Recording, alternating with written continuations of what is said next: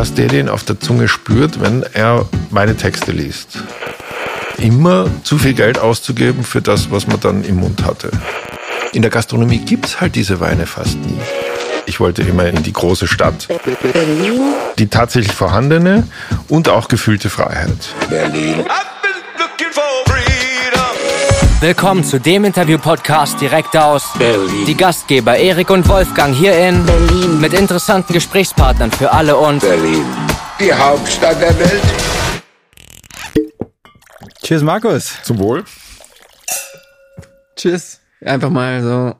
Prost Echt nicht. fürs Geräusch. Fürs Für alle, Geräusch. die sich jetzt fragen, warum wir hier mittags schon ordentlich anheben, wir haben zu Gast den Markus Joost von Captain Cork und äh, wir waren ganz überrascht. Der hatte, ähm, als er hier reinkam, einen, eine Box mit Gläsern drin und dann zieht er aus seiner Zaubertasche äh, auf einmal eine Flasche Sprudelwasser raus. Wie nennt man das richtig? Sekt. Sekt. und wir dachten, okay, ja, so kann der Tag beginnen. Äh, und jetzt haben wir doch gleich mal äh, angestoßen und wir haben auch gleich was gelernt zu Beginn. Die meisten machen den Fehler, meintest du, dass man den Sekt zu kalt trinkt. Genau. Weil man das so gewohnt ist. Aus der Gastronomie, wo man meistens einen eiskalt gekühlten Sekt bekommt, ähm, damit man nicht merkt, dass es eigentlich eine Billigware ist. Denn Kälte betäubt die Geschmacksempfindungen. Dann kommt man einfach nicht drauf, äh, dass das äh, scheußlich schmeckt, weil kühl ist immer schön. Kühl ist gleich frisch. Wenn der dann stehen bleibt oder in der Hand bleibt so eine Weile und wärmer wird und man noch einen Schluck nimmt, dann kommt man erst drauf, wie schal und, und teilweise auch kratzig der schmeckt. Und du meintest ja, man soll den erstmal 15 Minuten im besten Fall erstmal offen stehen lassen. Ja, guten Schaumwein und da zählen verschiedene Klassen dazu, unter anderem natürlich auch der Champagner, aber guten flaschenvergorenen Schaumwein, der hält, da hält sich die Kohlensäure tagelang, wenn es sein muss. Nicht immer, aber wenn es sein muss. Bei billigem Wein wird die Kohlensäure mit Gewalt reingepresst. Das ist te technische Kohlensäure. Die verschwindet dann auch relativ schnell wieder. Mhm. Das, das sind dann, ähm, äh, ohne jetzt äh, Marken zu nennen, wo sehr liebe Leute arbeiten, die ich persönlich kenne. Ähm, aber das ist die gängige Supermarktware. Ja. Aber flaschenvergorene Schaumweine, da entsteht äh, die Kohlensäure durch die sogenannte Autolyse. Also sie entsteht aus äh, Zersetzungsprozessen im Getränk durch die Hefe. Ähm, und das ist ein ganz langsamer, jahrelang dauernder Vorgang und entsprechend nachhaltig bleibt die dann auch drin. Ja, also ist ein guter äh, Sekt auch Jahre alt dann? Ja, Ja, ja. kann man schon so sagen. Und äh, für mich als wirklich kompletten Laien, also Schaumwein ist Sekt. Oder eine Art. Ne, Sekt, ähm, Sekt ist halt, ähm, ja, ich überlege jetzt mal, wie ich das relativ schnell auf den Punkt bringe. Um dir ein bisschen Zeit zu kaufen. Für mich war Sekt so dieses, die günstigere Variante, die man in den Supermärkten kauft Ja. für Oma zum Geburtstag. Und wenn es dann doch mal ein bisschen mehr sein soll, dann kauft man eine Flasche Wein. Deswegen, für mich das zusammenzubringen, war schon ein bisschen schwierig. Ja, ja. Und das ist auch die große Katastrophe der deutschen Sekthersteller, Mhm. ähm, weil der Unterschied zwischen Sekt und Sekt gigantisch ist, Okay. aber keiner versteht es aus demselben Grund, weil es einfach gleich heißt. Ja. Ja? Und jetzt versuchen sie sich seit ein paar Jahren zu retten, indem sie sagen Flaschenvergorener Sekt. Äh, davor hieß es Winzersekt, aber in Wahrheit kann man damit auch nichts anfangen, äh, wie jetzt Flaschenvergoren. Also da brauchst du eigentlich schon einen, einen Getränketechniker, der daneben steht und dir das genau erklärt. Das ist eine immense äh, Fortbildungsaufgabe, die äh, die Lobbyisten der Sektwirtschaft in Deutschland, die gibt es tatsächlich, es gibt mehrere Verbände, also wir sind in Deutschland, ähm, äh, die die da vor sich haben. Ähm, Tatsache ist aber, also es gibt gerade einen, einen totalen Sektboom, also es sind Zuwachsraten von teilweise 20 Prozent pro Jahr, Okay. schon seit ein paar Jahren. Ähm, aber der Großteil wird mitgenommen äh, von den Massenproduktenherstellern. Ja. Also Ja. das sind die Produkte, die in den Discountern über die Theke gehen. Die Ja. man dann auch in so ein Aperol reingibt. Genau. Ja. Ja, Weil der, der wird ja auch getrunken wie, wie Wasser. ja, das ja, Gefühl. das ist auch so ein Fall, ja. Ja, äh, aber bevor wir zu dem Berlin-Teil kommen, sag doch mal ganz kurz äh, in vielleicht ein, zwei Sätzen, was macht Markus Joost? Markus Joost arbeitet ganz normal als ähm, PR-Berater. Gelegentlich kocht er, geht spazieren. Ähm, und wenn dann noch Zeit ist, ähm, macht er Captain Cork. Mhm. Und das ist ähm, insbesondere seit dem ersten Lockdown eigentlich ein Newsletter tippen und verschicken an rund 14.000 Abonnenten. Ja, das ist schon, eine- das ist schon eine Menge an Leute. Ja. Und äh, in diesem in diesem Newsletter ähm, ist der ist der jedes Mal ähnlich aufgebaut dieser Newsletter? Der ist eigentlich ziemlich ähnlich strukturiert, was auch aufgrund der technischen Herausforderungen gegeben ist. Man kann ja jetzt nicht einen Newsletter völlig neu formatieren und gestalten. Äh, Und äh, das kommt auch den Bedürfnissen im Publikum entgegen. Also wer Massenmedien produziert, weiß, äh, dass er mit dem Gewohnten überraschen muss. Ja, das ist äh, nur, nur, nur scheinbar ein Widerspruch. Ja, ich muss eigentlich immer dasselbe machen und damit äh, gut entertainen. Warum Captain Cork? Das ist mir eingefallen äh, in dem Moment, wo ich wusste, ich will ein Publisher-Startup gründen und ähm, damit die Weinwirtschaft rocken, weil das, was ich im Internet, aber auch auf Papier geliefert bekam, äh, mich nicht befriedigt hat. Also weder im informellen Bereich, also ich habe mich nicht gut informiert gefühlt und vor allen Dingen, ich habe mich nicht gut unterhalten gefühlt. Ja, und das halt, und das, das, das finde ich gerade bei Wein, der ein reines Spaßprodukt ist, äh, für einen fa- äh, fatalen Irrtum, äh, dass man versucht zu dozieren äh, und, und die Leute anzustrengen. Also man trinkt Wein, um sich zu entspannen. Und wenn ich aber für die Entspannung arbeiten muss, dann mache ich was falsch. Jetzt machen wir irgendwie auch Marketing. Und jetzt kommt man natürlich bei mir gleich in den Sinn, du kannst höchstwahrscheinlich schreiben, du verstehst PR, du verstehst die klassisch- klassischen Medien und sagst dir, heute fange ich an mit einem Newsletter. Wie gehst du vor? Wie, wie ist das gewachsen? Was, was war so dein, ich meine, 14.000 in so einer, ich sag mal in Anführungsstrichen Nische, das ist ja schon eine Menge. Ja, also die 14.000, ähm, ein großer Teil davon, der kam einfach durch die Jahre zusammen, weil wir auf unserer Website captaincork.com schon immer eine Anmeldefunktion hatten für Ja. einen Newsletter, die, wo aber kaum was rausgeschickt wurde. Da wurde alle paar Monate mal eine E-Mail rausgeschickt, äh, weil wir auch dachten, naja, so ein Newsletter gehört irgendwie dazu. Ähm, und äh, erst, erst im, tatsächlich im ersten Lockdown, wo ähm, äh, meine Frau und ich in Miami saßen, eigentlich äh, Entspannung im Fokus hatten, aber dann der Reihe nach alles geschlossen wurde, inklusive des Hotels, wo wir waren, inklusive der, die Strände, die man nicht mehr betreten durfte. Und das ist ja nicht so wie in Berlin, wo, man, wo es Regeln gibt und die Leute scheißen drauf. Äh, sondern äh, wenn man da versucht, äh, den Strand zu betreten, kommt man keine drei Meter weit, weil sofort ist eine Polizeistreife da und es kostet 500 Dollar.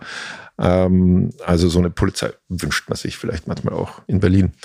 Ähm, und äh, dann gab es nichts anderes, als äh, zu einem Freund zu ziehen, der eine große Wohnung hatte, glücklicherweise, mit einem riesen äh, Balkon. Mhm. Und dann haben wir wieder angefangen zu arbeiten. Ja. Ja. Und dann habe ich mir gedacht, okay, äh, alle Läden sind zu, die Gastronomie hat zu. Ich habe eine fertige Newsletter-Technologie da, jetzt lege ich mal los. Und dann habe ich jeden Tag ein Newsletter geschrieben. Und ähm, in Miami bist du geblieben, weil du nicht Genau. zurückreisen Wir, konntest? kon- wir haben keinen Flug gekriegt für Okay. zurück. Und da gibt's jetzt ähm, Schlimmeres, ähm, als in Miami zu sitzen Sicher. wahrscheinlich? Ganz sicher. Es war eine tatsächlich schöne Zeit. Ähm, wir waren knapp 600 Meter entfernt von einem der größten Weinläden Floridas. Mhm. Ähm, wir waren keine 100 Meter entfernt äh, von Costco, also einer der größten Lebensmittelmärkte. Äh, ich koche gern. Es war eine perfekt eingerichtete deutsche Küche in dieser Wohnung, weil der Bewohner, der Freund auch ein Deutscher ist, äh, mit Pfannen und allem drum und dran. Ähm, entsprechend an Kilos haben wir dann auch zurückgelegt in den Folgemonaten. Aber ich meine, Miami Beach, dann hast du doch bestimmt auch oberkörperfrei, hast du dich da auf diesen Outdoor-Gyms dann danach immer gestählt, oder? Ich arbeite heute noch dran.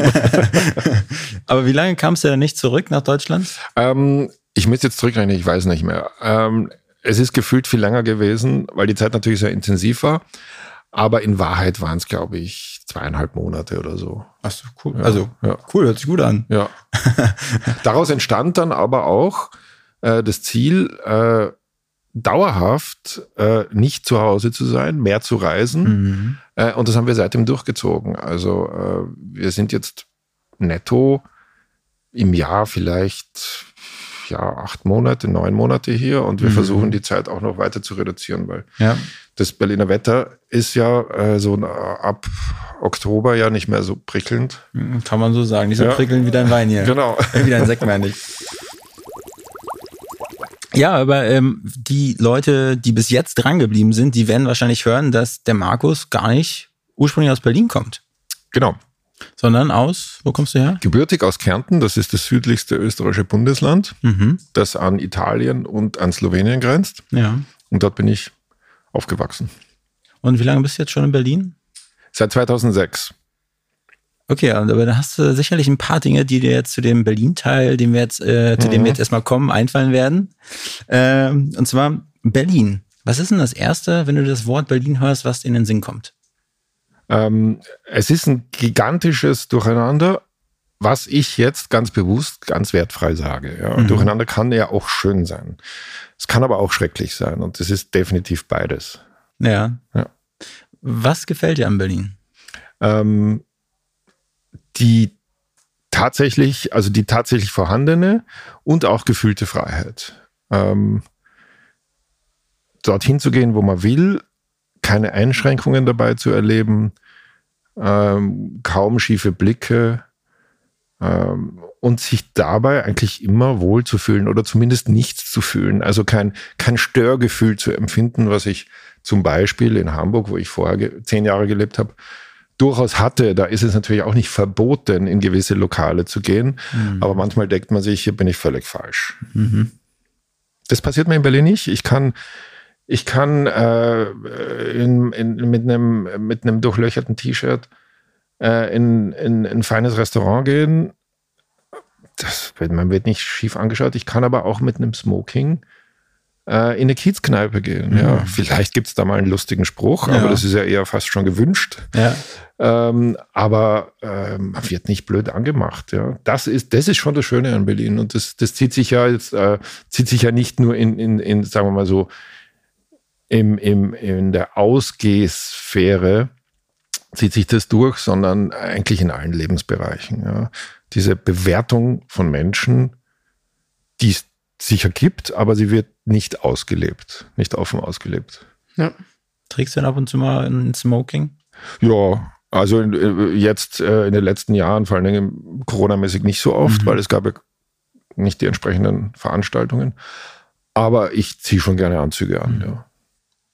Was gefällt dir nicht an Berlin? Ähm, tatsächlich die, eine, eine Verwahrlosung, äh, die, die, die ich so empfinde, dass äh, sie sowohl innen als auch außen stattfindet. Also es ist, fangen wir mal bei außen an, es ist vielleicht ein bisschen einfacher. Es ist schon teilweise grauslich durch die Stadt zu gehen und zu sehen, wie verkommen und schmutzig alles ist und wie egal auch den Leuten, die in dieser Stadt leben und sie verwalten vor allen Dingen, äh, das dabei ist. Also das wird schon als normal empfunden. Äh, das fällt natürlich besonders auf, wenn man eine Zeit lang weg ist und dann Mhm. wiederkommt. Ja. Egal von wo, ehrlich gesagt. Also da muss man jetzt nicht aus, aus irgendeinem geschniegelten skandinavischen äh, Ort kommen, sondern es ist völlig egal, woher man kommt. Ja, Ja, aus Bangkok, also wenn du aus Bangkok wiederkommst, dann denkst du, Junge, Junge, Junge, wie schön war das in Bangkok.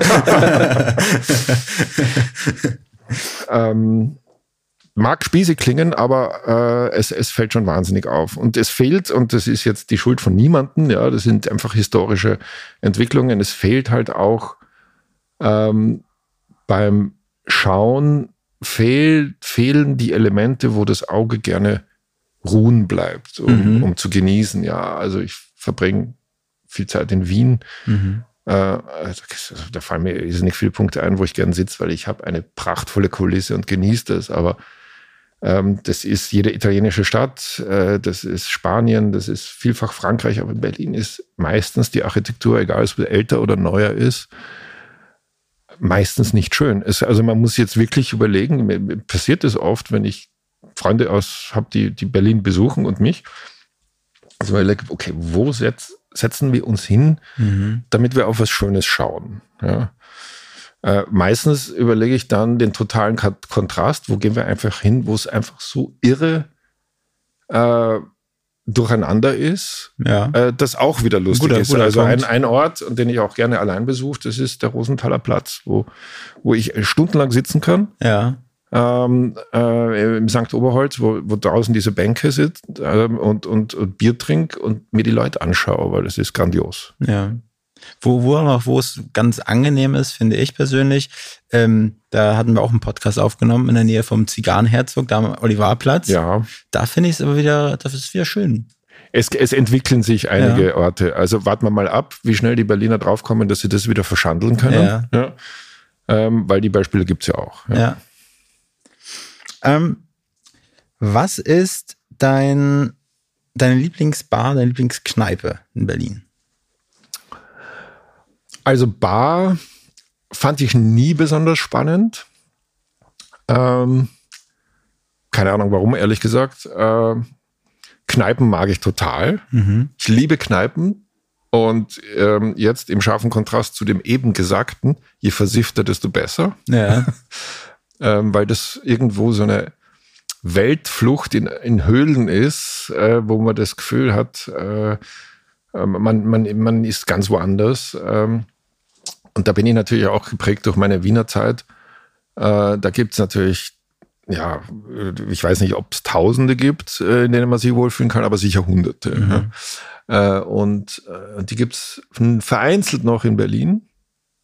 Äh, und eine davon ist Wupke zum Beispiel in der Schlüterstraße, die ich ganz grandios finde, wo auch ähm, von den Betreibern habe ich inzwischen erfahren, weil ich fand das alles interessant und habe das Gespräch gesucht, ähm, wo dann auch das Publikum schon sanft gesteuert wird. Also die Zusammensetzung des Publikums, dass da, ähm, weil das ja offenbar mehrere Leute so fin- empfinden wie ich, dass das ja ziemlich gemütlich ist dort, äh, dass da jetzt nicht nur Jungvolk rumsitzt, sondern dass die auch schauen, dass die alten Stammgäste, die teilweise schon seit 40, 50 Jahren dorthin gehen, auch noch ihren Raum haben und nicht nur physisch den Raum haben, sondern auch seelisch, dass die sich wohlfühlen, dass die auch betüdelt werden und sich nicht irgendwie durch das Treiben der jungen, des jungen Publikums äh, in die Ecke gedrängt fühlen. Und das gelingt dort super. Also haben die so eine Art Selektor an der Tür stehen? Oh, ja, aber den spürt man kaum. Also ich habe mal gefragt, wie machst du das? Da? Also Ja. der, der, der Sohn der Betreiber und er sagt, ja, wir schauen da schon ein bisschen. Und manchmal sagen wir halt, da ist jetzt kein Platz mehr.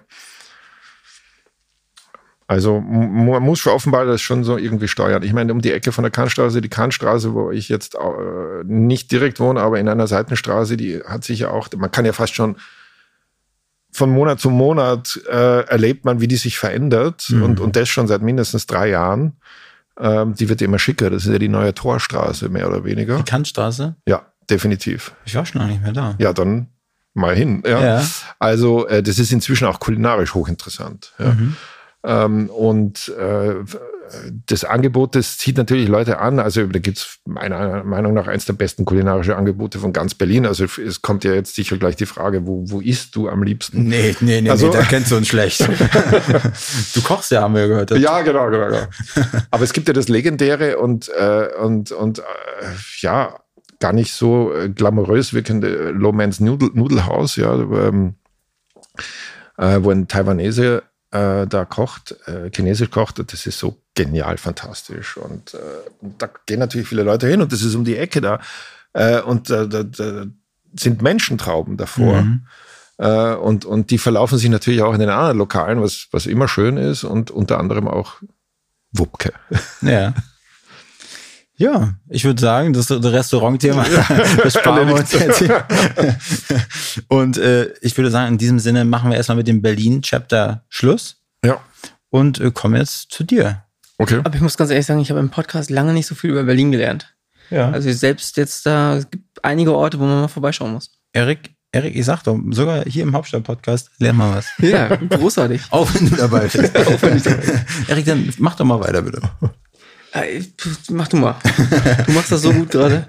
Okay, ähm, kannst du, vielleicht kannst du uns ja einfach mal einen kurzen Einblick geben über Markus Joost. Äh, so, du bist meines Wissens Kärnten dort aufgewachsen. Genau. Ähm, kannst du uns vielleicht einen kurzen Rückblick, so vielleicht in so Warum maximal Berlin? fünf Minuten geben, wie, äh, Okay. wie, dein Leben dann so in Österreich verlaufen ist und warum dann Deutschland? Okay, ich versuche es noch kürzer zu Ja. machen, weil fünf Minuten sind schon verdammt lang.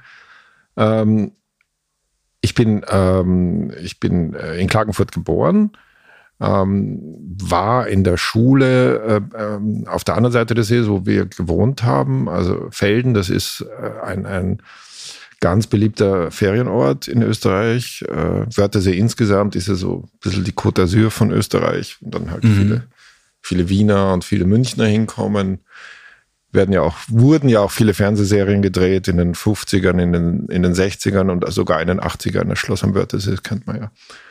Ähm, Gottschalk und, und Mike Krüger haben dort Filme gedreht und so weiter.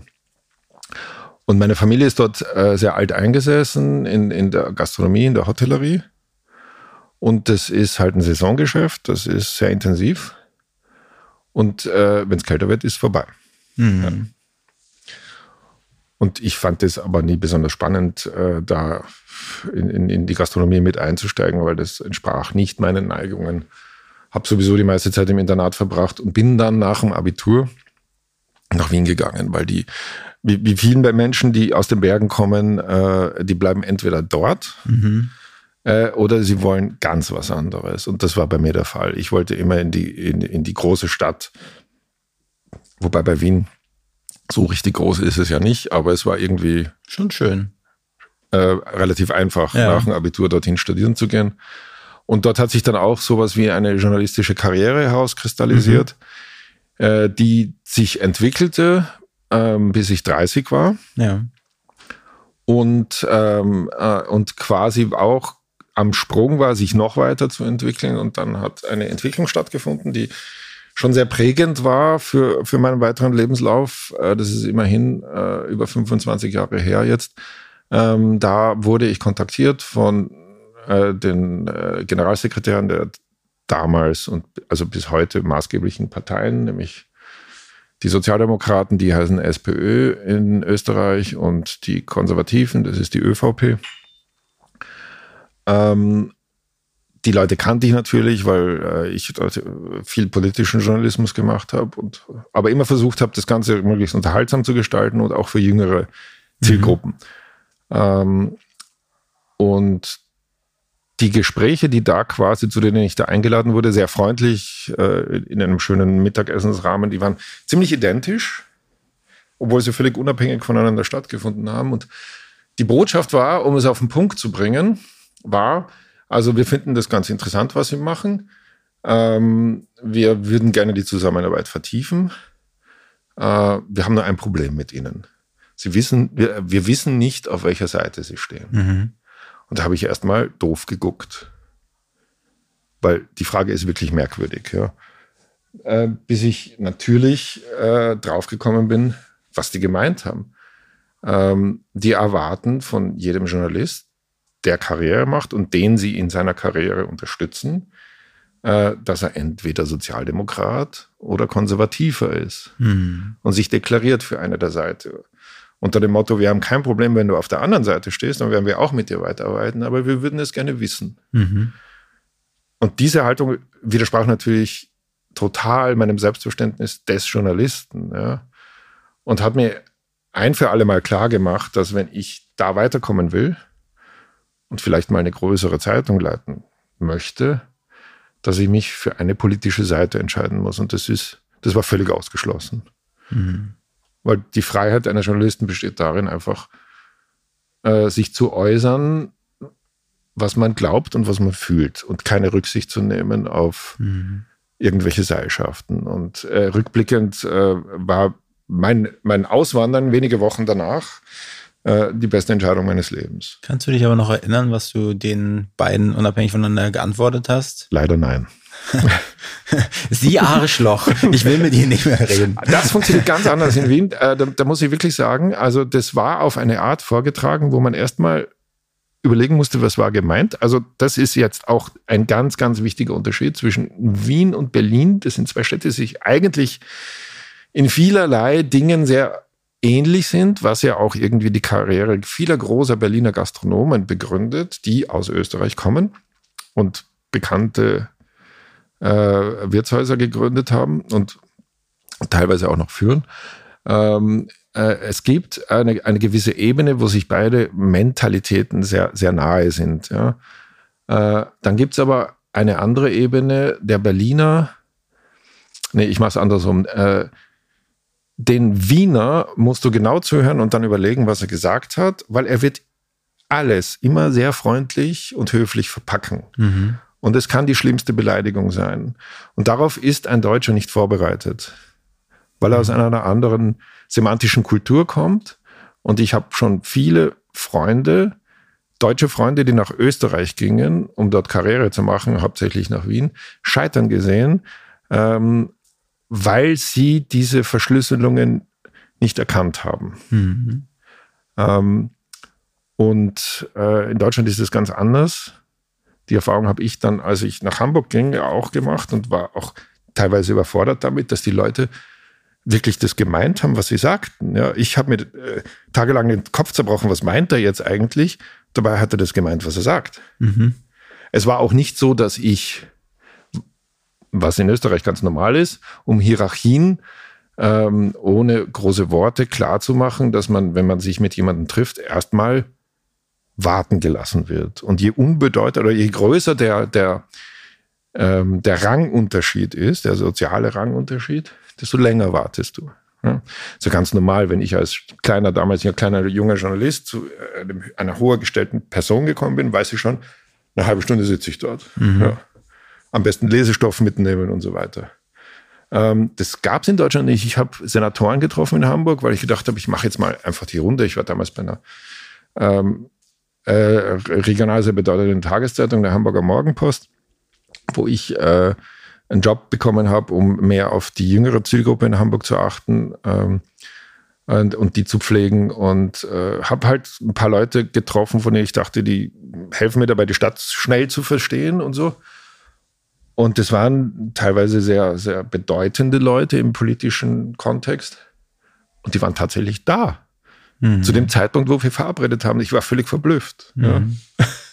Und hast du das Gefühl gehabt, dass die dir die Augen ähm, zu Hamburg öffnen konnten, dass die dich dorthin gebracht haben oder dass sie dir das ge gegeben haben, was du eigentlich von ihm wolltest? Also das waren natürlich etliche Gespräche und viele andere Gespräche, die jetzt, die ich nicht im, im, im Zusammenhang mit mir als Journalist, der die Stadt erkunden will, geführt habe, aber es hat natürlich schon eine Weile gedauert, bis ja. ich, bis ich äh, Hamburg äh, einigermaßen verstanden habe ähm, und äh, warm äh, bin ich dort auch nicht geworden, mhm. äh, aber ich glaube, dass dieses Schicksal teile ich mit fast allen Auswärtigen, die nach Hamburg gehen. Trotzdem war es eine schöne Zeit, mhm. äh, die ich hauptsächlich allen anderen zu verdanken habe, die neu in Hamburg waren. Und das mhm. war, waren ja immer viele. Ähm, aber es gab dann äh, der, der, der Niedergang als, als Pressestadt war so so spürbar. Äh, und äh, 2006 äh, hatte ich schon das Gefühl, ich bin jetzt einer der Letzten, der das Licht ausmacht, und, um nach Berlin zu gehen, weil es war, es war wirklich kaum mehr einer von uns da.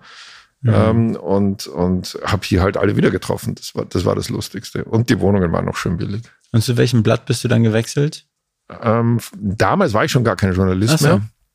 Ähm, ich habe in ich bin 2000, ich bin 1996 nach Hamburg zur Hamburger Morgenpost gegangen, bin dann nach zwei Jahren gewechselt, äh, verlagsintern, ähm, in eine Führungsposition bei der äh, Zeitschrift Gala. Das habe ich noch mal zwei Jahre gemacht. Mhm. Was auch sehr spannend und lustig war. Und ähm, da hat sich aber schon die große Pressekrise abgezeichnet. Ähm, und äh, ich habe mich tatsächlich 2000 entschieden, den Beruf an den Nagel zu hängen und mhm. äh, PR-Berater zu werden. Das habe ich noch in Hamburg durchgezogen. Und seitdem bist du das auch? Seitdem mache ich das. Äh, und die Gründung von Captain Quark kam eigentlich aus der Sehnsucht heraus, nach vielen Jahren. Ich dachte, Frust trinken. also, ähm, der Witz war, äh, ja, völlig richtig. Der Witz war, wie kriege ich zwei Mangelerscheinungen unter einen Hut? Mhm. Wie, wie kriege ich die geheilt äh, auf einen Schlag? Nämlich ähm, die Sehnsucht, wie wieder publizistisch tätig zu sein, weil Schreiben ist einfach das Schönste, was es gibt. Und Medien machen, also ich habe ja vorher schon kaum geschrieben, weil in Führungspositionen managt man eigentlich das Geschriebene und, und, und, und, und führt Leute und erarbeitet mit ihnen Zugang zu Geschichten, ja. Also, aber äh, sagen wir mal so, Medien machen, Geschichten erzählen, das ist alles so eins. Das habe ich stark vermisst.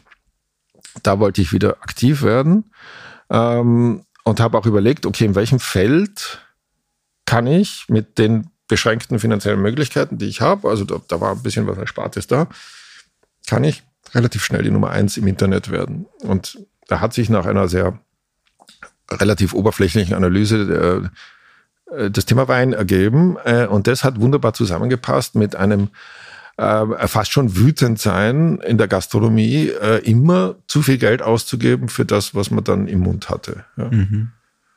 Ähm, und äh, dann habe ich mir einen damals sehr geschätzten Freund, äh, den ich noch aus Österreich kannte, der eben nach Deutsch, ebenso nach Deutschland gegangen ist, äh, habe ich gefragt, ob er mein Chefredakteur sein will, weil mhm. ich ja keine Ahnung hatte von der Materie.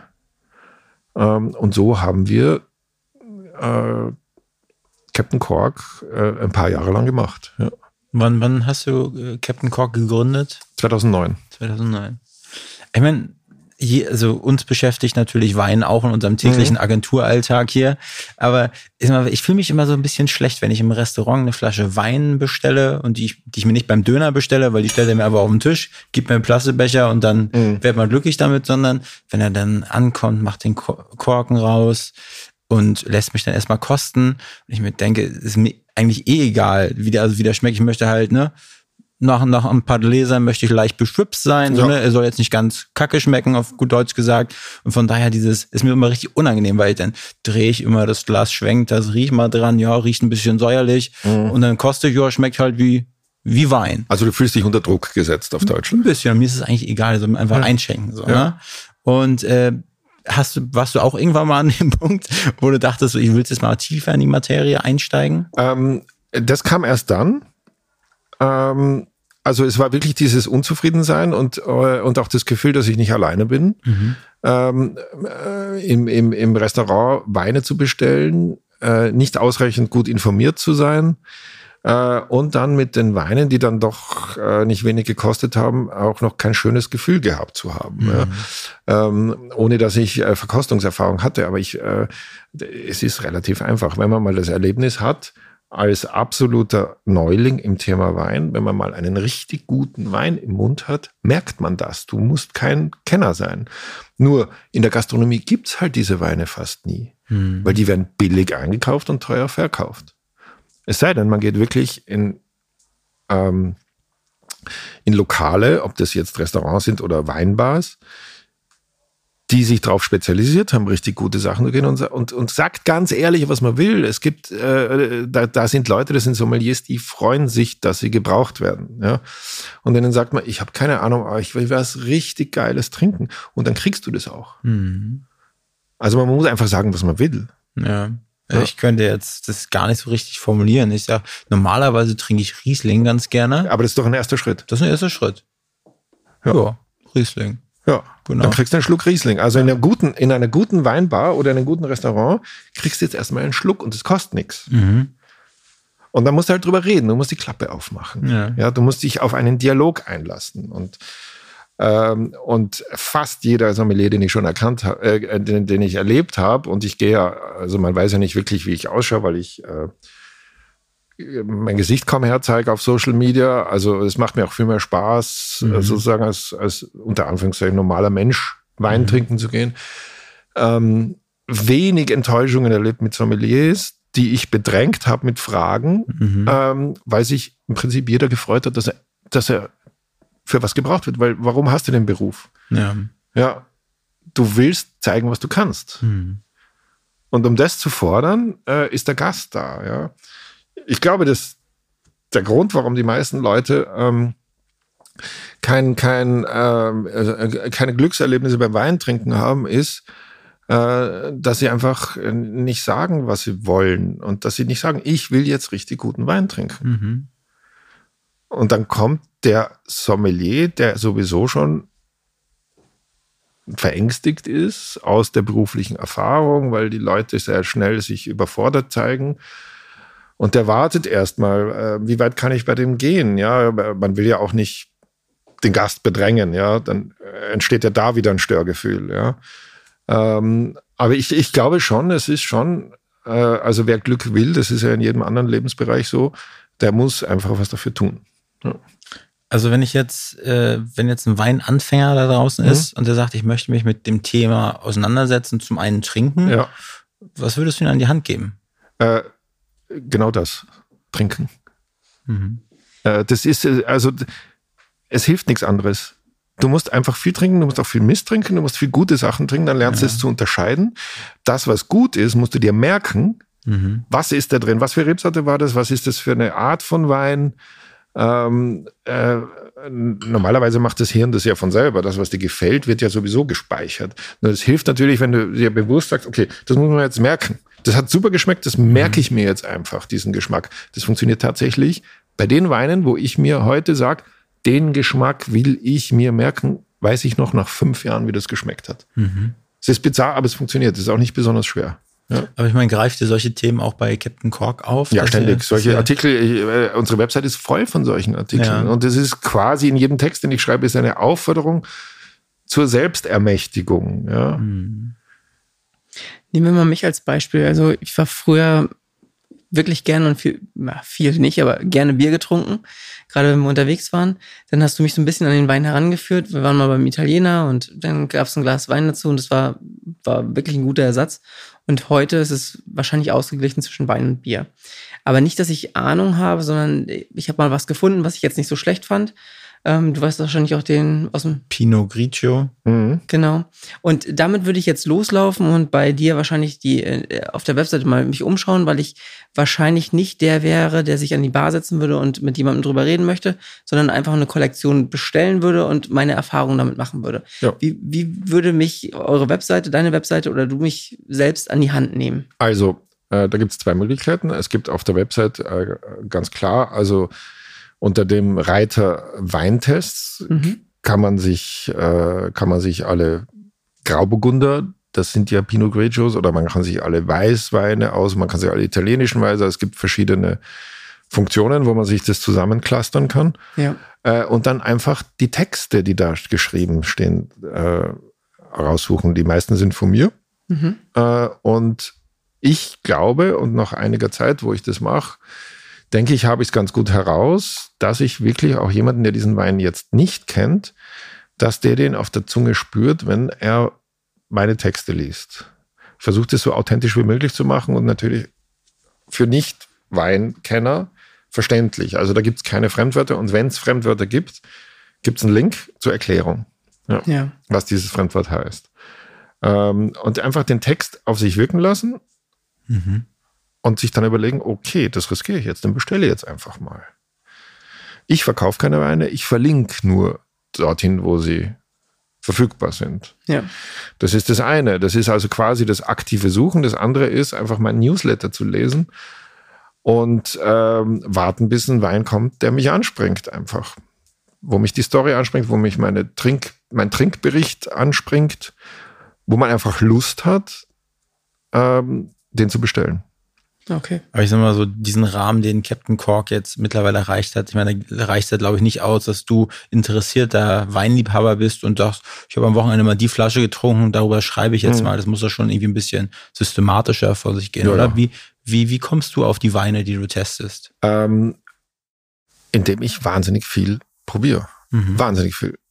Ich gehe auf Veranstaltungen, Mhm. zu denen Weinprofis sowieso eingeladen werden meistens, weil es sitzt dort die Weinwirtschaft, die ihre Produkte präsentiert. Das sind Mhm. ja, das, es gibt kleine Verkostungen in ganz kleinen Rahmen, es gibt Riesenverkostungen im Rahmen Mhm. von Messen. Ähm, und auf denen bin ich ständig. Ja. Ja. Äh, ich bekomme viele Weine geschickt, äh, aber erst nach Absprache. Ähm, und äh, koste die durch und ein Bruchteil davon veröffentliche ich. Also ich suche ständig Mhm. nach etwas, äh, was ich empfehlen kann, aus verschiedenen Gründen. Entweder weil es genial schmeckt oder weil es einfach preis-leistungsmäßig ist. Also das ist ähm, ziemlich wenig kostet dafür, dass es so gut schmeckt. Ähm, ja, ich schreibe auch über teure Weine, von denen ich genau weiß, dass nur ein Bruchteil meiner Leser sie sich leisten können. Aber ich finde, ähm, äh, der ist einfach außergewöhnlich. Also die Story steht im Vordergrund. Mhm. Ja. Und wenn, ich habe da noch nicht so richtig äh, herausgefunden, gibt es auch einen wirtschaftlichen Aspekt bei Captain Cork für dich? Also ist das PR-Berater und das machst du Captain Cork, weil du gerne Leuten die, das, die Thematik Wein mitgeben willst? Ähm, nee, das, also der Gründungsgedanke war natürlich äh, die, äh, die Absicht, äh, ganz schnell ganz reich zu werden. Mhm. Äh, und das ist total daneben gegangen. Ähm, das hat sich im Laufe der Jahre als, als schwarzes Loch entwickelt, ähm, bis zum ersten Lockdown. Äh, und der erste Lockdown hat, hat wirklich äh, einen Turnaround gebracht wie dem ganzen Wein-Online-Handel insgesamt. Äh, Und wie gesagt, ich verkaufe keinen Wein, aber ich verlinke dort, wo Wein online verkauft wird.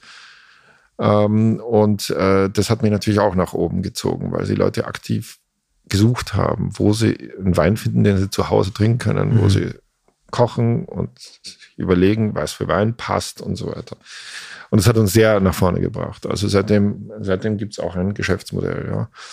Und äh, das schaut so aus, dass ich ähm, den Hersteller oder sagen wir mal so, den Anbietern, weil es gibt ja einerseits Händler und andererseits Winzer, also die die Weine produzieren, anbiete, dass wenn ich einen Wein mag und meinen Lesern empfehle, was ich äh, ungeachtet äh, von, von irgendwelchen kommerziellen Gedanken tue, denen bitte ich aber auch an, in ihren Shop zu verlinken. Und das ist kostenpflichtig. Ja.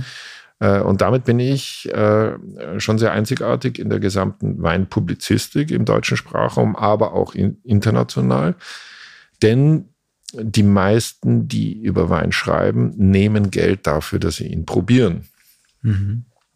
Und das halte ich aber ähm, für äh, grundsätzlichen äh, konzeptionellen Fehler, äh, denn da ist man ziemlich schnell in der Korruptionsfalle.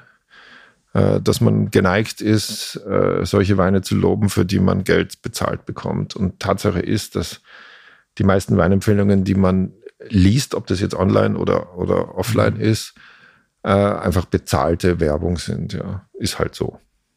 Aber gibt es in Berlin Lieblingsweingeschäfte, in die du mal gerne stolperst? Weil ich meine, dieses ganze Unterwegssein, den Anteil an, an Berlin-Tagen zu verringern. Ja. Ich habe mich gefragt, du kochst gerne, trinkst gerne Wein. Könnte sich ja auch fast so andeuten, als wenn du vielleicht mal so ein kleines eigenes Geschäft aufmachen wollen würdest. Nee, nie im Leben. Äh, ich ich habe durch die Arbeit, durch, also durch meine Existenz als Captain Cork, ähm, habe ich schon in zu viele Bereiche der Weinwirtschaft reinschnuppern können, dass ich einen Riesenrespekt habe Mhm. vor der Arbeit, die man als Weinhändler hat, vor dem Risiko und auch der, der Hersteller, der, der Winzer. Also ich werde ja immer wieder gefragt von Leuten, ach, das wäre doch so schön, äh, in so einer schönen Landschaft so ein Weingut zu besitzen und dann nebenbei noch Geld zu verdienen. Das Mhm. ist überhaupt das Größte. Und dann sage ich, lass es einfach sein. Weil es ist die Hölle. Es ist wirklich schwere körperliche Arbeit. Mhm. Äh, und keiner wartet auf deinen Wein. Es ist sehr schwer, richtig guten Wein herzustellen. Mhm. Und dann gibt es auch noch sehr viel andere gute Weinhersteller, gegen die du dich dann durchsetzen musst. Also das ist ja auch bizarr, dass äh, als Winzer bist du ja bist du ja, musst du ja eine multiple Persönlichkeit entwickeln. Äh, Du musst äh, ein, ein richtig, du musst erstmal äh, ein richtig guter Bauer sein. Ähm, da musst du aber auch äh, Mikrobiologe und Botaniker sein. Mhm. Ja, aber das passt ja noch irgendwie zusammen, ja, das mit der Erde und den Pflanzen und dem Licht und der Sonne und dem Wind. Ähm, äh, dann, dann musste aber auch noch ähm, Physiker und Chemiker sein, weil im Keller müssen die Weine auch äh, entsprechend ähm, behandelt werden. Ähm, und dann musste auch noch ein guter Marketing-Typ sein Mhm. und ein guter Verkäufer. Also das ist doch die Hölle. Äh, und das erwartet man alles von einem Winzer. Ja. Ich glaube nicht, dass es noch einen anderen Beruf auf der Welt gibt, der so viele Anforderungen an ein Individuum stellt. Mhm. Hätte ich gedacht. Ja. In der Social Media Welt, wo wir uns ja ab und an mal auftau ähm, aufhalten, ist ja mit 30 Acker und den ganzen Kooperationen, die er jetzt gemacht hat, ähm, viel entstanden und ist irgendwie so ein bisschen präsent geworden. Gibt es denn auch irgendwann den Captain Cork äh, Wein, also irgendwie so als, als Branding? Das Gab sogar schon. Gab's sogar schon. Ja, ja. Ein paar Flaschen sind noch übrig. Das war eine sehr interessante Erfahrung. ja. Ähm, muss ich jetzt nicht weitermachen, äh, weil ich, weil es einfach viel Zeit bindet. Ja. Ähm, ich habe die Weine natürlich nicht selber gemacht. Ähm, ich habe da sehr viele Aspekte vom äh, Weinhandel und vom Online-Wandel, äh, Online-Weinhandel kennengelernt und ich bin jetzt auf dem Standpunkt, ich konzentriere mich lieber aufs, aufs Suchen, Finden und Empfehlen von Weinen. Weil gute Weinhändler mit sehr viel ähm, Kapital, um Online-Marketing erfolgreich zu betreiben, gibt es genug. Äh, da, da, da will ich mich gar nicht messen. Ja. Ja. Ähm, wenn ich jetzt, also wir brauchen auch ein bisschen was zum Verlinken, naja, unter der Folge. Und natürlich, äh, die Leute sich jetzt fragen, okay, ich hab, bin kein Weintrinker, aber nach dieser Folge werde ich das. Die müssen ja irgendwie anfangen. Kannst du irgendwie so drei Kategorien aufmachen und sagen, aus diesen drei Kategorien jeweils einen erstmal bestellen, probieren, gucken, in welche Richtung es geht, um es dann zu vertiefen? Vielleicht auch Artikel, die dazu passen Ja. irgendwie? Also äh, jetzt mündlich Ja, nicht, weil da müsst ihr jetzt überlegen, Ja. was das sein könnte, aber ja, definitiv. Also es gibt, ich kann, ich kann Weine finden für grotesk wenig Geld, die der Himmel auf Erden sind. Okay, Ohne Witz. sehr gut. Ja. Ähm, dann, Die kennt halt keiner, das sind keine Marken, das sind keine bekannten Winzer. ja. Und die, aber da verlinkst du dann auch aktiv drauf. Ja, ja, ja. Du merkst, ich habe mir viele von deinen Newslettern schon durchgelesen. Also äh, da, da, da würde viel mehr als drei, aber wir wollen ja die Leute ja. nicht überfordern. Äh, äh, aber das, äh, es ist schon, äh, also der Job, den ich da mache, er ist nicht schwer. Weil es gibt wirklich viele grandiose Weine, die einfach nicht beachtet werden, weil die Reichweitenpower der Hersteller fehlt. Die sind halt einfach geniale Winzer. Ja. Ja.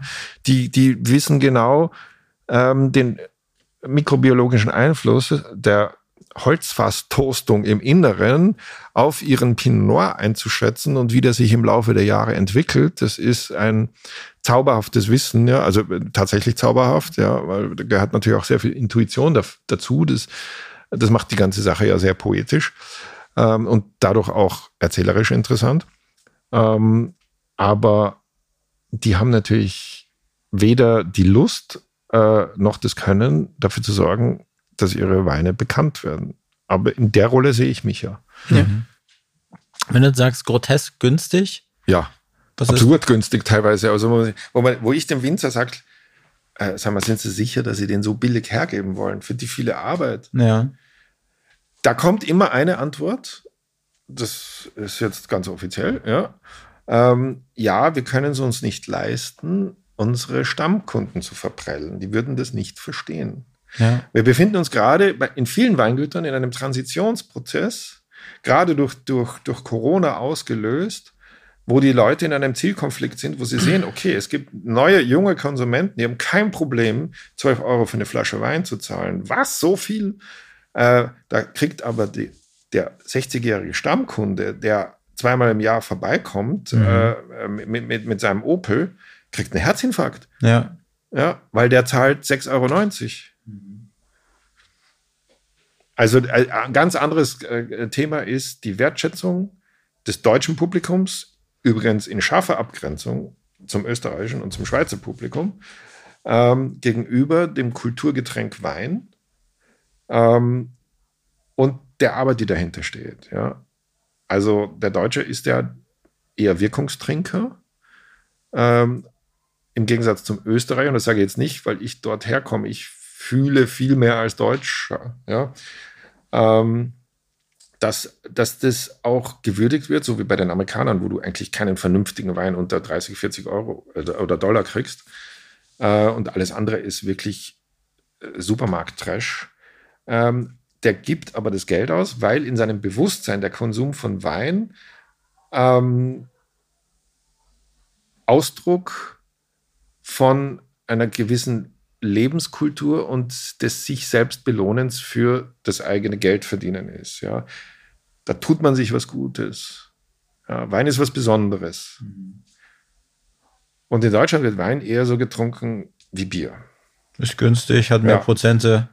Und, und ich kenne Menschen, also in dem Weinladen, wo ich gerne sitze, weil ich den, den äh, Chefverkäufer sehr mag, ähm, Schmitz Weinladen äh, in Charlottenburg. Mhm. Ähm, erlebe ich oft Szenen, man kennt sich ja nach ein paar Jahren im Kiez, kennt man sich ja und dann, dann erlebe ich Leute, von denen ich weiß, dass sie äh, wirklich äh, ein hohes sechsstelliges, siebenstelliges äh, Einkommen haben im Jahr, die Schweißperlen auf der Stirn kriegen, wenn ich ihnen sage, dieser 60 Euro Wein ist ein atemberaubendes Trinkerlebnis und das musst du dir gönnen. Mhm. Und damit sind wir ja preislich sowieso schon in der absoluten Top-Range in Deutschland. Ja. Viel mehr wird es ja nicht mehr. Vereinzelt natürlich schon, ja. Ähm, aber 50, 60 Euro für einen deutschen Wein, das findest ja nicht viele. Ja. In Frankreich mhm. äh, gibt's da, ist da noch sehr viel Luft nach oben, ja, aber bei nicht viel besserer Qualität. Ähm, und dann sagt dieser Mensch, der, der, der eine Million verdient, er sagt, also mehr als 20 Euro für eine Flasche Wein würde ich nie ausgeben. Ja. Mhm. Das sind dann die Punkte, wo es mir einfach gar keine Lust mehr macht, ein Gespräch weiterzuführen. Mhm. Ja, ich meine, die, ja. die, die Erfahrung, die du damit machst, wenn du diesen 60 Euro Wein trinkst, ich weiß, ja, ich habe auch mal irgendwie einen Rum probiert, ja. da würde ich mir wahrscheinlich auch, hätte ich auch noch nicht dran gedacht, mir den selbst zu kaufen, weil da kostet eine Flasche 250 Euro. Ja aber es war ein Erlebnis. Und ich fand Die, diese Sinnlichkeit im Mund von einem, ja. von einem schönen Getränk, das ist Rum ist ein schöner Beispiel. Äh, also ich kenne mich viel zu wenig aus, aber ein gemeinsamer Freund von uns beiden mhm. führt mich da gerade hin. Ja. Ähm, und äh, das ist schon toll. Mhm. Ja, ja, auf jeden Fall. Ja. Wir haben auch da gesessen und gedacht, ja. wow. Das war, war anders. Aber was, was trinken wir hier gerade? Und warum hast du den ausgewählt äh, mitzubringen? Also ähm, erstens einmal, ich hatte ihn gerade. Mhm. Äh, zweitens, ähm, es ist ein, äh, ist ein gutes Beispiel für deutschen Spitzensekt ähm, aus, ähm, aus einer französischen Traube, die hauptsächlich dafür bekannt ist, dass sie unter anderem in der Champagne für Champagner verwendet wird, also aus Chardonnay. Äh, und ich äh, mit, mit einem sehr, sehr dichten Mundgefühl, du hast sehr viel Wein im Mund, du hast eine ganz feine, seidenweiche Perlage oder eigentlich Mousseux, weil Perlage ist das, was man sieht, das sind die Blasen. Äh, Mousseux ist das, was du spürst, also das ist dieser, dieser seidenweiche Schaum mhm. im Mund, der ja je weicher ist, desto länger sich die Kohlensäure im Keller in der Flasche entwickelt hat. Ja. Mhm. Es ist ein unfassbarer Aufwand, äh, guten Sekt herzustellen, ähm, genauso wie es ein riesiger Aufwand ist, guten Champagner herzustellen, wobei das dann teilweise auch noch Dimensionen mehr Aufwand ist, weil dort noch ähm, unterschieden wird von unterschiedlichen Pressstufen ähm, und so weiter. Mhm. Äh, aber äh, ein, ein, guter deutscher Sekt kann auch schon sehr viel Glück spenden. Mhm. Und leider heißt er aber genauso wie der 5-Euro-Sekt aus einer Supermarktkette. Ja. ja. Ich meine, die meisten sind einfach glücklich mit einem Asti, Spumante oder sowas. Schon ja. süß, prickelt. Ja, äh, äh, Stichwort süß. Also, dieser Wein hat ja nicht sauer geschmeckt, beziehungsweise der Sekt schmeckt nicht sauer. Ähm, aber er enthält keine Zuckerdosage. Das mhm. sind die Zusätze, die üblicherweise im, äh, in einem in jedem Sekt, der nicht äh, Zero Dosage oder, oder äh, extra Brüt oder was auch immer ist, ähm, weil er Kohlensäure, wie der Name schon sagt, äh, mhm. sauer ist, wird oft ähm, Zucker oder Zuckerlösungen werden oft zugegeben. Ja. Das ändert sich. Also momentan geht der Trend hin zu immer weniger Zucker, auch im Allgemeinen. Die absoluten Freaks, Sekt-Freaks und, und äh, das ist eigentlich ein gutes Beispiel für Zero-Zucker, aber du spürst es gar nicht so. Ja. Mhm. Ähm, der hat also keinen Zuckersatz. Das ist momentan der Ehrgeiz der, der Sekthersteller, einen Wein ohne Zuckerzusatz zu machen, mhm. der trotzdem also sehr viel Fülle hat. Zucker ist ein wahnsinnig wichtiges Element, also Restzucker im Wein ähm, ähm, äh, trägt nicht nur zum Geschmack bei, sondern auch zum Mundgefühl. Das ist ja überhaupt der zweite Aspekt neben dem Weintrinken ist, du schmeckst ja, aber du spürst ja auch noch was anderes. Mhm. Ja. Es geht ja um Textur ähm, und äh, und Tannine, das sind ja, das sind ja, das in so einem Wein sind äh, 1400 verschiedene chemische Komponenten drin und das eine sind die, äh, die Fruchtaromen und äh, das ist aber nur ein kleiner Teil. Bei den etwas günstigeren Weinen sind die aber sehr dominant und bei Weinen, die länger liegen und reifen, da vergehen ja diese Fruchtaromen schon, die bauen sich ab und dann kommen die sogenannten Sekundäraromen raus. Das sind dann Gewürze, getrocknete Früchte, Mhm. Äh, Nüsse, das sind äh, Erdnoten, ja. Also da geht es Richtung Tabak und so weiter. Auch im Weißwein übrigens. Ja. Äh, und das ist ja die Faszination bei Wein, dass du dann bewusst dort sitzt und dir mal überlegst, was schmecke ich denn jetzt eigentlich? Mhm. Ja. Aber auch zu was kann ich einen Wein trinken? Ne? Ja. Also mir würde jetzt Ja. spontan einfallen, wenn ich jetzt irgendwie Pasta esse, Ja. würde ich einfach spontan mir einen Rotwein dahin stellen. Ganz schwieriges Thema, Pasta. Also sollte es eine Pasta mit Tomaten sein, Mhm. ähm, äh, dann ist es zum Beispiel eine riesen Herausforderung, ja, weil Tomaten sind ein klassischer Weinkiller. Ja, Da passt nicht so viel dazu. Ja. Ja, und das hat schon damit zu tun, dass, ähm, dass äh, äh, Inhaltsstoffe, die in den Tomaten sind, äh, sich vertragen müssen mit den Inhaltsstoffen, die teilweise im Wein sind. Also das sind Gerbnoten, sind pflanzliche Noten. Ähm, und äh, da, das kann man schon steuern, dass da sehr viel Harmonie ist, indem man äh, einen richtigen Wein dazu trinkt. Also eher noch einen weißen als einen roten. Ja. Das, das ist, das ist mindblowing hier. Ja.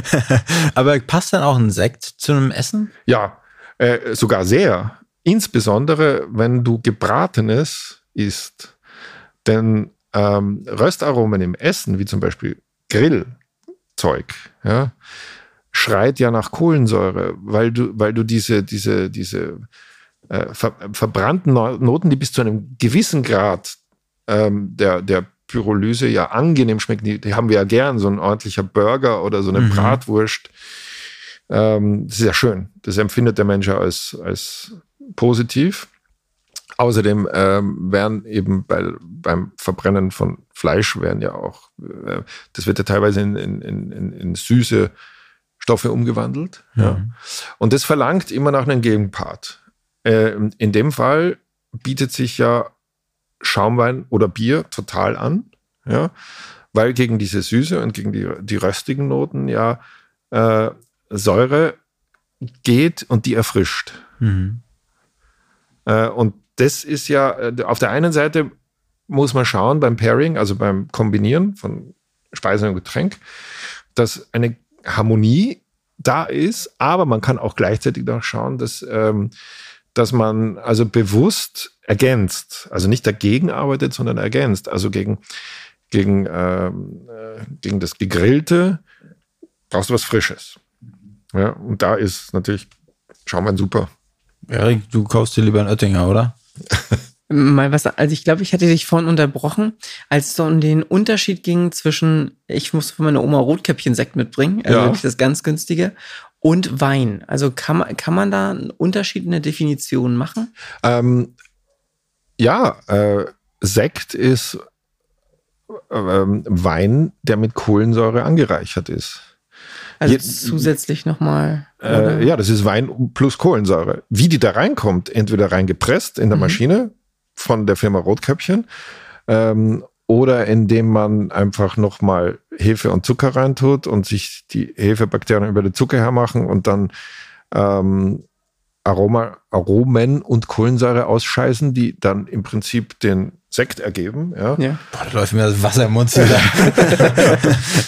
ähm, ist, ist egal, ja. Aber, aber jeder Sekt äh, und jeder, jeder Spumante, ähm, jeder Prosecco äh, kommt erstmal vom Wein. Da muss ein Wein her. Ein Champagner, ein, ein, guter Cham ein guter Champagner besteht manchmal aus bis zu 200 verschiedenen Weinen. Das muss man sich mal vorstellen. Die zusammen komponiert werden. Da gehen dann Leute durch unterirdische äh, Fasslager und Kosten und überlegen, was machen wir dieses Jahr, aus welchen Weinen setzen wir dieses Jahr unseren 300 Euro Champagner zusammen. Ja, da, da, dadurch ergibt sich auch der Preis. Also, Ja. Das ist schon krass, weil ich, Ja. wenn ich also an Whisky denke, so ein Blended Whisky ist, Ja, ist aber ähnlich. aber, ist, aber Ja. da denke ich immer so, ist eher minderwertiger ein Blended Whisky. Ich würde sagen, wenn da drauf steht Blended, ist oftmals günstiger, jedenfalls in den, Ach so, ist das so? also ja. wo, wo ich bisher eingekauft Ja. habe, aber kann auch sein, dass es, Also wir haben in Deutschland ja, äh, und das ist ganz äh, interessantes Stichwort, äh, du musst sagen, wenn ich zu viel rede. ja, ist super. Ähm, Also, dass du sagst, du, ähm, äh, du hast eher das Gefühl, dass ein Blended Whisky eher was Minderwertiges ist, ähm, muss man schon dazu sagen, und jetzt wäre ich gleich ein bisschen polemisch, das ist halt echt ein deutsches Problem, weil der Deutsche ähm, Nietzschehaft immer das Reine sucht, Mhm. ja, äh, das Reinsortige, ja, also äh, da sind wir auch bald bei der Rassenlehre, ja, also es ist, es, es gab ja mal äh, nur rein blütige Menschen, die besonders hochwertig waren, ja, und das setzt sich teilweise sogar fort in eine Trinktradition, die fatal ist, wo quasi nur reinsortig ausgebaute Weine höherwertig eingeschätzt werden. Das ist tatsächlich in Deutschland noch so. Ich trinke lieber einen reinen Spätburgunder, ich trinke lieber einen reinen Cabernet Sauvignon, einen reinen Riesling. Cuvées werden noch immer kritisch beäugt. Dabei ist die Küvettierung, also ähm, böses Wort, Verschnitt, klingt ganz grauenhaft. Sagen wir doch einfach Assemblage, hört sich doch total geil an, ist genau dasselbe, ja, dass man ein Getränk komponiert. Ich habe ich hab Küvettierern schon bei der Arbeit zugesehen, die, da ist ein Riesentisch, da sind so ähm, 50 äh, Schnapsgläser mehr oder weniger oder, oder so ähm, Fiolen, also so, so Reagenzgläser, äh, wo Wein drin ist, wo die dann sitzen und das rein träufeln und kosten und bis eine perfekte Harmonie erreicht ist, wo sie sagen, wow, das ist jetzt ein geiler Wein. Ja. Äh, also das ist viel mehr, viel mehr Arbeit und Hingabe, ähm, als einen reinsortigen Wein herzustellen, ja, der auch schön sein kann. Also ich trinke natürlich auch gerne reine Pinot Noirs oder Spätburgunder, völlig klar, oder Rieslinge. Aber ähm, eine Cuvée ist nichts Minderwertigeres, ja. Ja, was gelernt. Ja. Mit Captain Quark. Ähm, was hast du da noch so vor? Also witzigerweise ähm, bin ich jetzt bei einem Punkt angekommen, wo ich das erste Mal äh, halbwegs zufrieden bin. Mhm. Ich will Wachstum, ich will mehr Abonnenten Ja. ähm, und das wäre es aber schon. Also die Aufgabe ist übrigens äh, nicht so ohne, Mhm. denn äh, organisch Abonnenten zu gewinnen ist ganz schön schwierig. Ähm, das kann man machen, indem man einfach eine gute, einen guten Job macht und darauf hofft, dass sich die Leser gegenseitig empfehlen und sagen, hey, das, ich habe wieder so einen super Wein zu Hause gehabt, den habe ich bei Captain Cork, den musst du auch mal bestellen, den Newsletter, ja. Das ist das eine. Natürlich suche ich Kooperationspartner, also einen habe ich, das ist ein, ein Online-Fleischhändler, der empfiehlt in seinem Newsletter Captain Cork, dafür empfehle ich in meinem Newsletter seine, sein Fleischangebot, Mhm. Äh, hinter dem ich aber auch qualitativ total stehe, weil es einfach super Ware ist. Äh, und, und, und, und noch andere Kooperationspartner, also wer interessiert ist, äh, soll sich gerne melden. Ja. Mhm. Wachstum reinzubringen, das ist, das ist noch eine größere Herausforderung, als jeden Tag oder regelmäßig einen guten Newsletter zu schreiben. Mhm. Sehr spannend. Ja. Wir könnten uns jetzt noch eine halbe Dreiviertelstunde über SEO unterhalten, aber ich glaube, dann würde, würden alle abschalten. Das machen wir später.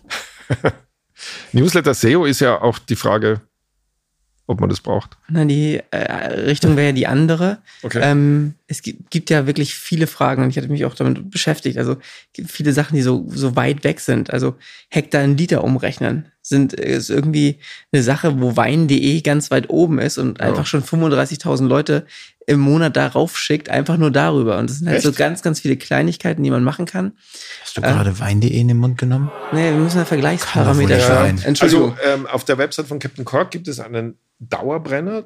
Das ist der, die Jahrgangs, der Jahrgangsführer, ja. der pro Jahrgang ein sehr überschaubarer Arbeitsaufwand ist, wo ähm, ein sehr erfahrener äh, und international aktiver Verkoster mir für jede Region seine Einschätzung gibt. Mhm. Und das ist unser stärkstes Traffic-Ziel, ja. Also das ist Ja. sagenhaft, wie das konvertiert. Also Genau das ist das, was ich meine. Also, wenn man sich überlegt, was jemand sucht, kann man ja darüber Leute auf die Webseite schieben Ja. und dann muss man sich überlegen, wie kann man das in Abonnenten konvertieren. Auf Captain Cock gibt es in den meisten Artikeln äh, und auch in den, Gloss, in den Glossar, also im, im, im, Weinwörterbuch ähm, und in den Weintests inzwischen auch eine Lesesperre, die der Besucher aufheben kann, indem er sich für den Newsletter anmeldet. Ja. Das ist ein Teil meiner Abo-Quellen. Ja. Ja. Aber ich meine, Wachstum, Erik als Wirtschaftsmathematiker, der, der, der ist, glaube ich, der, die, die richtige Hand für Wachstum. Äh, Ja. aber da können wir ja gleich den, die, was war es, ein Brü? Brü, wie nennt man das? Was du da hattest? Äh, den, Das ist ein Zero-Brüh. Ein was? Ein Zero. Zero. Also null null Brü. Zucker. Zero Brü. Den werden wir uns gleich noch schmecken lassen. Genau. Gibt es noch was, was du, was du in die Welt nach außen tragen möchtest? Ähm, Habe ich eigentlich gemacht, äh, wiederhole ich wahnsinnig gerne. Ja. Ähm, also, es soll sich keiner quälen mit Wein. Ähm, und wenn er, wenn er das Gefühl hat, äh, dass ihm das nichts gibt, dann soll er es doch einfach sein lassen. Ähm, für die anderen, die das Gefühl haben, da ist, äh, da, da tut sich eine Quelle äh, des Wohlgefühls äh, auf, lohnt sich einfach wirklich, ähm, sich zu involvieren, zu überlegen, was man schmeckt und vor allen Dingen zu sagen, was man will. Ja, ich kenne wirklich viel mehr Weinprofis im Handel oder in der Gastronomie, ähm, die gut sind und danach lechzen, zu zeigen und zu helfen, damit, was sie können, Mhm. als enttäuschende Gesprächspartner. Ja. Mhm. Also es gibt nicht wirklich schlechte Sommeliers, ja. Das sind dann gar keine, die haben dann irgendwie einen anderen Job. Ja. Ja. Aber die, die da wirklich ähm, stehen ähm, in den Läden oder, oder in den Lokalen, äh, die wollen das auch. Das ist kein Job, den man macht, weil man schnell mal eine Familie ernähren muss. Das, das, das tun die alle gern. Mhm. Und genauso freuen sie sich, wenn man sie fordert. Und man Ja. darf keine Angst haben, den Leuten auf die Nerven zu gehen, weil es ist nicht so. Ja. Na gut, den, den Tipp werde ich mitnehmen. ja. Ja, ich auch. Letzte Frage, und das ist, glaube ich, eine gute Frage. Äh, Wem würdest du gerne als nächsten Gast bei uns im Hauptstadt-Podcast sehen? Ich würde gerne eine Frau sehen und hören, die, glaube ich, sehr viel zu erzählen hat aus, aus ihrem äh, Arbeitsalltag ähm, in der Kunststadt Berlin, weil sie eine der interessantesten Sammlungen hier in Berlin leitet. Die ist die Bauers Collection im, im Hochbunker in Mitte. Äh, und weil sie auch einen sehr poetischen Blick auf die Stadt hat, also auch jenseits von Kunst. Äh, und ähm, bei der braucht man sich auch nicht fürchten, ähm, dass das alles zu kopflastig wird. Ähm, die hat einen sehr sinnlichen Zugang zu dieser Stadt.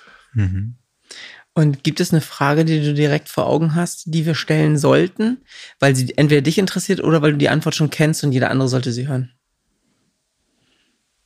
Erik immer. Entschuldigung. Gut, wir raus. Ja, gut, Markus. Ja, An alle da draußen, checkt captaincork.com, richtig? .com aus. Äh, abonniert den Newsletter, äh, fragt den Sommeliers ein Loch im Bauch, die freuen sich, Ja. die Bolle. Und in diesem Sinne, wir, haben, wir hoffen, dass euch die Folge gefallen hat und trinkt auch am Tage. Wir haben es gemerkt, das, das Ja. macht uns Spaß. also macht's gut da draußen. Diese Folge wurde produziert von Next Gen Media, deiner Full-Service-Marketing-Agentur aus Berlin.